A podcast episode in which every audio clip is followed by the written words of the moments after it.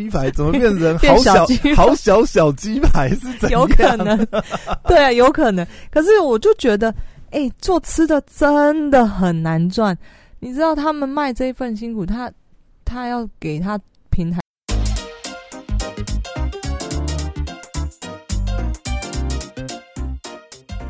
嘿，准备好了吗？让我们听听姐在干嘛。Hello，大家好，我是肖凯丽。好 Hello，Poya。Hello，我是 Poya。嗨，Poya。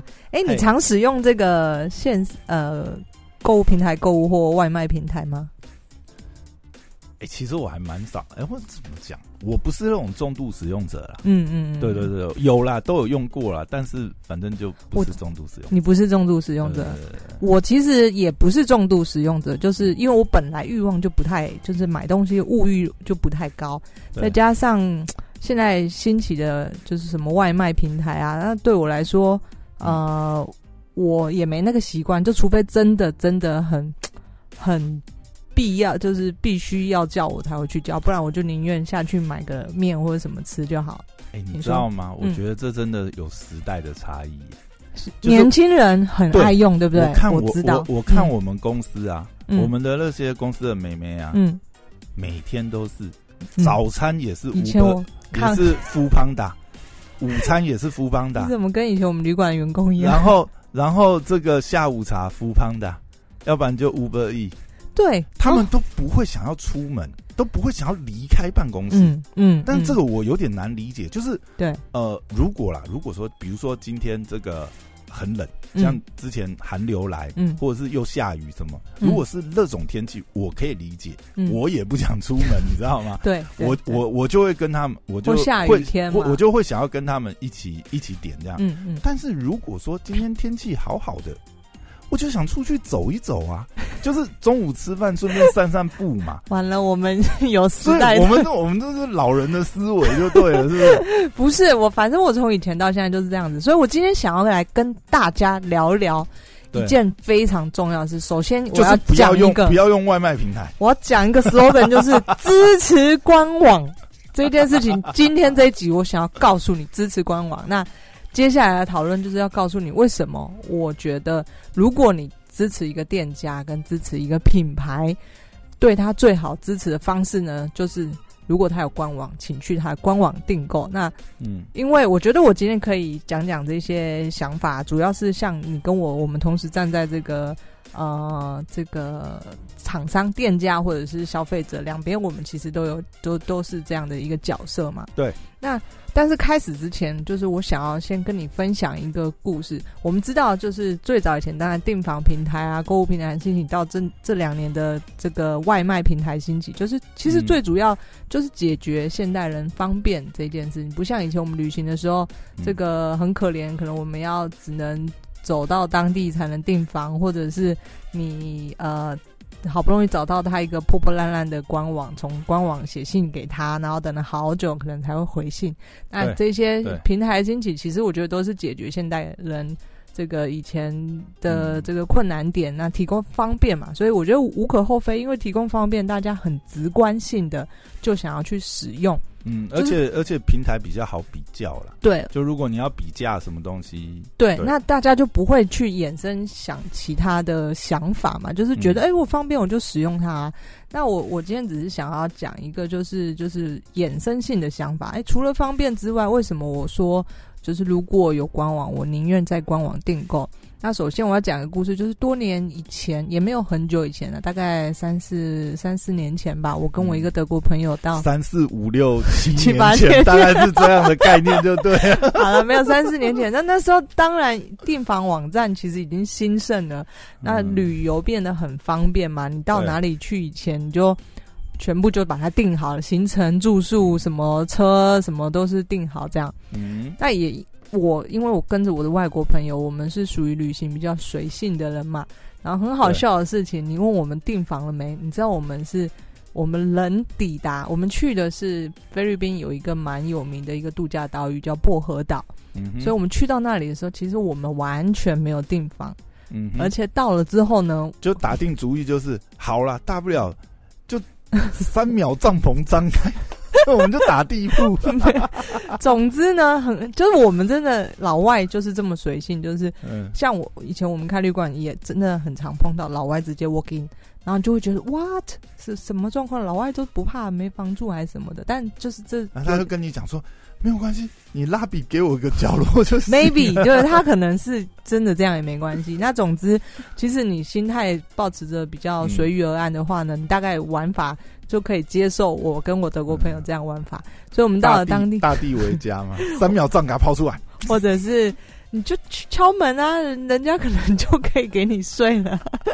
但总之，我们到那里的时候很好笑，我们。我们下午到，我们也没有先去找房间，我们第一时间我们就先玩再说。我们就 现在天气真好，先玩再说。我们先走去了海边，在海边的 bar 点了一杯酒，然后在那边好好的享受夕阳跟海边。所以我们也不着急要订房或什么。嗯然后后来我们当然，而且这还有个好处啊，嗯，就是你那么晚，对不对？嗯反正他也租不到别人嘛，搞不好还可以拿到比较好、比较便宜的房对源。，Who knows？就是你其实根本就是抱持这种 贪小便宜的心态，想要想要去最后一秒压线，跟老板讲说，跟老板老板八梗就是说，哎啊，反正你也卖不出去也没有了嘛，哦空着也是空着。哇塞！我身为旅馆业者，最讨厌这种人了。但是你不得不说，这又是一个很有 对很很有没有了，很有效的八梗的策略。捡到便宜当然很好嘛，那没有捡到就算。不过我们当时当时候并不是对抱持着这家老板不吃，我们去下下一家下下一家青鱼了门。哎，没有。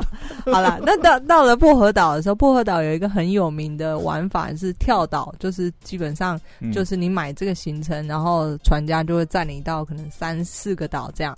那嗯你知道东南亚那种地方，就是路上就很多那种小的卖行程的店，然后可能大大的扛棒摆在外面。哦，我要去哪里哪里哪里，一天是什么行程？嗯所以那时候我们到的时候，我们当然也会看到路边都可以看到那一些卖行程的小店啊。嗯然后我就是，我们就我就跟我德国朋友讲，就说，哎、那我们来看一看，然后挑一个我们就是隔天我们可以去玩这样。嗯然后他就说，呃，他就说好，我们可以先看看，可是呢，我们不要跟他们买，我们直接去这个渡船头看一下，就是有没有嗯。渔夫或船夫愿意载我们去玩的。嗯然后呢，我说，哎、我就我因为我对我来说，当时候我只是想方便解决我要买行程这个这一件事情嘛。但是他这句话就哎、有点打了我一个脑袋一下，我就想说，他他抱持的理由，他跟我说他想要他的钱直接进到这个船夫的口袋里面。嗯他说：“他说这些船夫其实是最辛苦的人，那对透过这些小店或什么，对很方便，对我们消费者很方便。但是你知道他们要抽走多少佣金才会再分给这些船夫嘛？所以他说，嗯他就告诉我说，反正我们时间也不急，我们就到了那边再看看有没有船夫愿意就是接受我们的这个行程，然后载我们。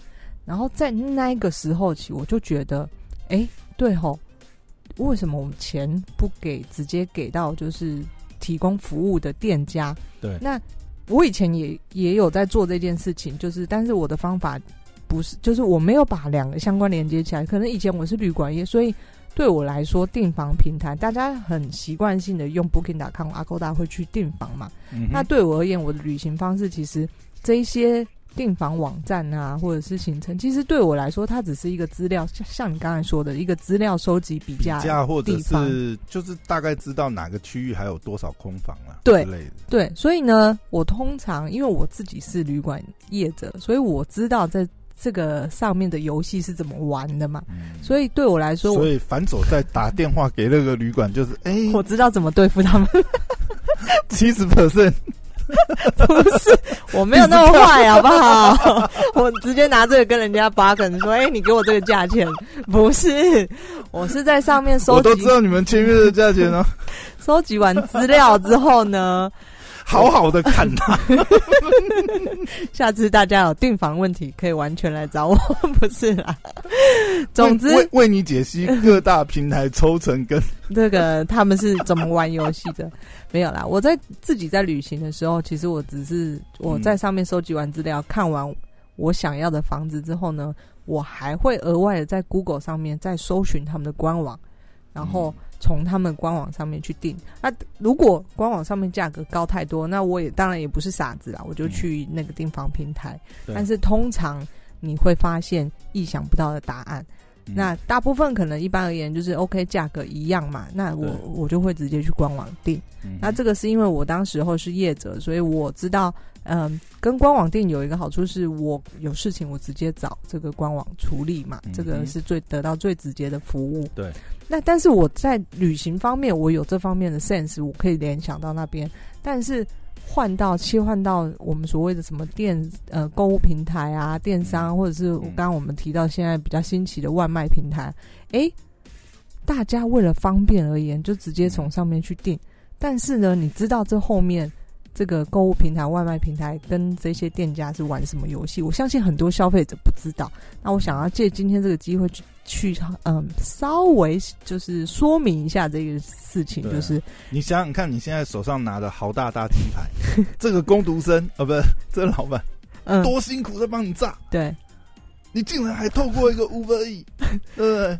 对。然后老板只收到，对不对？叉叉元，好，那我们就来解释一下这个后面呢，这个些平台跟店家怎么玩这件事情。，OK，那很正常的，我们知道，就是店家要跟平台做生意的话，你东西要放在上面卖，当然他是要抽你佣金的嘛，对，嗯，所以绝对你在上面消费的任何一笔订单，这个金额呢，平台都会抽走某部分的佣金。那这个佣金呢，哇塞，这个嗯，还算蛮惊人的，就是嗯 我觉得啦，就是我们也不用透露，因为毕竟每一个平台它的这个 percent 不一样嘛。但是嗯基本上，我觉得对于就是都还蛮惊人的。就如果利润没有相对稍微高一点的话呢，你可能是吃不消。对，好，嗯。那除了这个之外，他还一定会想说，那还有一些什么东西啊？嗯，抽佣金很正常，因为毕竟他提供你平台卖东西带来流量给你，他要收一些费用，很正常嘛。嗯，对，那收费用很正常，可是呢，有其他的东西，我就觉得哇，这个厂商或店家只能挨着打，就是他呢，首先你上了之后呢，那一百家厂商，我愿意付钱啊，反正东西卖出去，我当然愿意付你啊，没卖出去就无所谓嘛。哎、错，我觉得他们厉害的手法就在于呢，他会跟你说，就是这个同样一百家厂商。我干嘛要帮你曝光啊？你这个嗯你想要拿到好一点的版位呢？来，再给我一些钱。对一样的道理啊，实体虚拟都一样啊。其实现在平台的玩法跟实体卖场不都差不多嘛，一样的，做法，差不多。可是呢，嗯。这个行销赞助费，对嗯 行销赞助费，所以你看，这是嗯行销赞助费嘛。对，然后再来呢，诶，平台总是我们常常看到什么 Momo 啊或 PC Home，他会给你一些这个哇什么双十二大活动，或者是过年前嗯什么节庆或者什么开始撒购物金啊，或者是什么下折扣啊。你知道那些都是厂商的血泪钱。嗯，你以为你在外卖平台拿到一百块，你觉得哇好爽哦？哎、那个都是店家的血泪钱呢。在上面的店家呢，你可以，你当然可以不跟这些促销活动嘛。所以，哎、嗯我不想参加，我利润没那么高，我不想要再给了，除了佣金之外，不想要再给了。不好意思，你不参加呢，系统主动的帮你下折扣，然后呢，你去申诉。这其实跟我们那时候旅馆就是订房平台差不多啦，订房平台也这样玩，是不是？都这样玩。哦，对，那就是平台都是这样啦。不过呢，我觉得，呃，我我在一些购物平台或外卖平台，我曾经你一定不知道，我曾经也上过外卖平台，我们曾经开过一家店，外卖平台，对我曾经有开过一家线上的做外送的的一个餐厅，不，你是说你有做过吃的，还是对我有做过吃的，你有做过吃的？我有做过吃的。好，那总之呢，就是平台都是来这招。那对我而言，身为一个厂商，我会觉得所有的平台，不论是购物平台或者是这个外卖啊、订房平台，其实他们只会一招，他们只会要求厂商折扣再折扣。嗯，但是试想，我想要就是请消费者去想一想，如果折扣再折扣，羊毛出在羊身上，你觉得他如果利润不高的话，嗯他到底哪来这些让利给这些购物平台抽走？等于说你拿到手上的，要么绝对是他原本的成本就很低，不然就是厂商牺牲自己牺牲。对对，所以消费者去你去好好想想，你宁愿你可能拿到这是真的一个是很廉价、很廉价的东西，那只是厂商不良厂商哦，那我提高八倍、十倍去卖，让你当傻子一样，或者是他其实是一个很有良心的厂商，他价格也不愿意拉高，但是他被平台抽走的这些亏损他自己承担。嗯那你愿意让这样的品牌倒吗？就是我后面去思考这个话，这个想法，嗯就像当时候在旅馆的时候，其实呃，我们知道几家订房平台，那嗯，这这种东西绝对是大者恒大。就像现在你们看到哦，购物平台最大 Momo 这个不可撼动的地位，你看它现在股价八百多块，每天给你涨个三四十块，你知道它为什么涨起来吗？因为我说了大者恒大嘛，那它大它它当然要我可能我们就经济的意义角度上来讲，嗯它也是呃降低了交易的成本，因为它有嗯品牌价值嘛，嗯有信任度嘛，有这些交易成本是什么意思？它没有降低，呃，我我讲的交易成本是说，你看我们在我们在做任何选择的时候，它嗯节省你选择的时间，也是一种交易成本啊。对啊。交易时间，但我觉得就是嗯。我我说我也不是说叫大家不要使用，对，就像我呃文章最后写到说，有一些你如果是新创的店家品牌啊，你会你可能会有疑问说，哎呀，对啊，那你既然你都说上平台抽这么多了，对。要被抽走这么多，那我到底该不该上？嗯。就我文章最后的结论，其实我会就我提出几个建议，就是我觉得你要去思考，就是这些平台跟厂商之间的关系，跟店家之间的关系，其实有点亦敌亦友。嗯哼，首先，你要知道你要上平台的目的性是什么，在你可以忍受这个损伤最小的风险，你就上。你可能是想要在上面曝光，你可能是想要冲流量，你可能是想要呃以 A 带 B 货，嗯，或者是你想要到货，对就是等等之类，就是你你上平台你的目的是什么？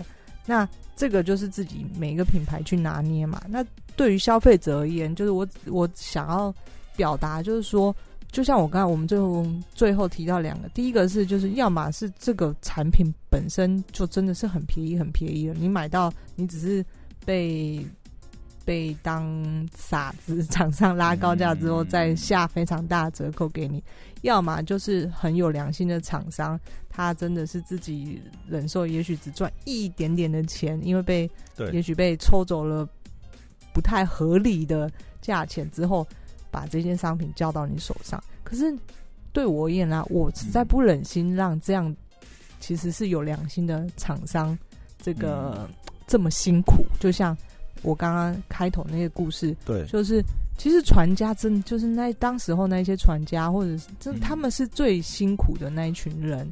那你不可讳言，当然这些街边小店或什么，他们嗯、他们租店也要钱啊，或者是什么什么，这嗯抽佣金是很正常的嘛。可是，在我有选择的情况下，如果我可以选啊，就当时候，哎、我如对果找到船家，我就钱直接给他们。那找找不到，对我而言，OK，那我没问题，我节省时间方便，我就去跟街边小店可能买行程或什么啊。所以也不是说告诉大家，我觉得抵制购物平台或什么，没有购物平台出现，对现在的生活真的是节省了许多方便、对，啊，因为平台嗯。毕竟有它，我我觉得如果我自己在想啊，我觉得就厂商的角度来讲，厂商在经营当然也要有他自己的策略或什么嗯。东西啊，你不是说呃平台呃跟你要求什么或什么你就。你明明做不到，或者是你为了要维系你的品质，你可能没有办法有那个毛利，你还嗯要硬要去做。，嗯因为有时候会乐也是减损掉你自己的品牌价值啊。嗯就是如果你有意识在经营你自己的品牌啊，当你的你在平台那边就是一直在杀，或者是一直在有一些这种促销的方案的时候，一方面你也把你自己的锚点定在那里了嘛。对，那另外一个，我觉得也是品牌，我们厂商自己经营上面也要想啊，我们自己经营的品牌到底有没有那个价值，让呃消费者可以指明。就比如说，呃，像你刚才呼吁的嘛，就是说，呃，我真的诶用这个品牌的东西，我真的觉得很不错，嗯那我就支持他。我为了支持他，我就去官网买嘛，嗯，对啊。那甚至官网上面，那我觉得这也是我们厂商在经营上面，我自己官网上面，我在会员经营上面，我是不是要给这些老客户，呃，一些比较合合理的一些方案，或者是或者是说就是。哦，不同于平台上的一些做法啦，对啊对啊对啊组合或什么之类的，嗯嗯这也是可以操作。不过我觉得你刚才讲也是啊，就是说，当呃，我们如果我们就消费者立场的话，我们真的认知就是说，诶，这个厂商的品质控管很好，这同时也是一种品牌价值啊。是就是消费者可以认定这个品牌了，那他就不一定要透过平台去做一个有点像是第三方认证。对，因为我我想啊，有的时候我们，比如说我们在买一些商品的时候，比如说像一些呃，比如说呃调味料啊或什么嗯东西，其实有时候我们，比如说我们去大卖场，就是常商品琳琅满目，是其实你也无从选择，但是你会信任这个商场，比如说 Costco 或者是呃全联啊或者什么，对，因为他只要能够进这个通路，就代表说，哎、这个通路其实有审核过这个，嗯。至少这个不会乱搞，你不用担心说，哎、他如果他真的卖了你什么这个有问题的东西，那这个嗯。通路也会也负也要负得起这个责任。嗯。但我们在街边小店的时候，你可能有些东西你你就会怀疑啦。嗯。比如说我们在市场好了，随便一些调味料或什么东西，他卖的那个价格，不管它高低啦，基本上嗯。你搞不好也会有点担心就，诶，他这到底有没有这个现象很常发生在 Costco 对。你看，其实 Costco 出了很多热卖的品牌，是我们一般看不太到，就是你在其他的地方可能没有办法知道这些资讯或知道这个品牌，但是他透过 Costco，他让这个商品红。本来可能大家不、嗯。不见得敢选择这个品牌的东西，但是因为 Costco 这个通路，它的它的牌子的背书嘛，嗯可能也会嗯让。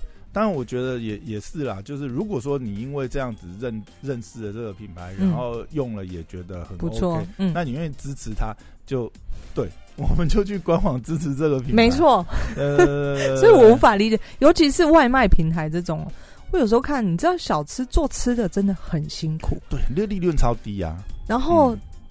嗯根据我以前的经验呢，现在我不知道是不是啊，就是以你是多久以前经营的 经营这个？呃，应该两三年前吧，一一阵子而已，没有太久，大概哦两、两三个月这样子。但是真的很难呢、尤其是外卖平台这样抽，你看你那个成本，你这些食材的成本，这些东西你怎么控？然后你要做有良心的，嗯，嗯你不要用一些呃这个隔夜菜还是什么一些烂的去。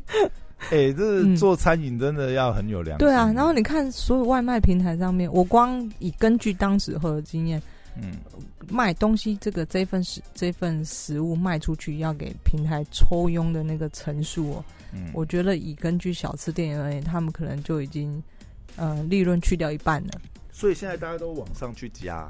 什么往上去加是什么意思？我说你现在外卖平台正常的话，他们售价都会比在现场买还要再加那个层数啦。对，就是上有对策，下有政策嘛。它你就会看到很多外卖平台，大部分是也许卖贵的，或者它是 combo 加这个 A 加 B 加 C，对，他可才能没定嘛有。特别，他们有一些单点的，他可能就是要套餐组合的。然后我就就有一些店家呢，他可能比较单纯一点，他只有他他就有卖单项，然后我看一看我就觉得，哇，你赚的好可怜哦！你看你那个毛利，就算他一个卖七十块，给你赚三成不，见得哦，你有没有点过那种，就是送来以后，嗯，你想说，诶，拍照片是这样，嗯，好大大鸡排，怎么变成 好小 好小小鸡排是怎样？有可能，对啊，有可能。可是我就觉得，哎、做吃的真的很难赚。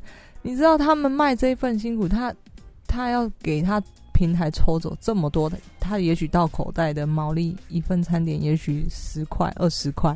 对，然后我就听，我就看着就觉得很辛苦。可是，哎，就是我我不能说现在的人，诶、他们贪图方便，我觉得只是他们没有想到这一件，可能可能没有想到这一件事情，直直观的行为就是只是哦，为了方便，所以我懒得出门，所以我订。那他并没有想到后续这一些嘛。那我只是觉得有时候看的有点感慨，尤其我加上我之前自己曾经做过嘛。然后，可是我觉得这个嗯。这个哈，你看呃，之前几年为什么会有食安风暴嗯。的这食安危机就是这样，大家就是呃一昧去追求这种 CP 值，那对导致餐饮业者就是很畸形的情况，那就必须要偷料嘛，嗯，然后用这些什么回锅油啊，什对对。么什么地沟油啊，我我觉得对这个很有趣哦。我尤其我呃，我们常常在自助旅行的时候啊，嗯那、我们为什么说？你看，我我记得我那时候到北欧的时候啊，北欧是一个已开发国家，他们所有的人，包括老人，他们的他们的那种健康、环保或者是各方面的那个意识已经很成熟到，就是我不知道，我自己感觉是已经领先领先我们很多很多层次。对于他们而言，他们会觉得价钱或者是好的东西，他们宁愿去选择这个好的东西，他不会因为便宜我就买便宜或什么的。就我我说比比率上而言啦，就是我觉得这个大家可以去思考说，有时候不是说真的你一直要砍价，一直要追要便宜或者什么，但这些真的是羊毛出在羊身上嘛？不然一个公司不可能这个没有盈利营营运下去。像我以前，我觉得，我嗯觉得有一阵子我就很怀疑啊，我就想说，你看，你有印象吗？嗯，其实好像最近也还是有了，嗯但是没有像以前那么夸张。有一阵子啊，就是五十元便当很风行，哦，对，嗯五，十元有鸡腿三个菜，靠，这到底怎么做出来？？他到底，你你想想看，你想想看，他到底用什么材料做出这样子的便当？对，你真的敢吃吗？对就是这个，就是我们说一个社会的进步，首先你要先求温饱。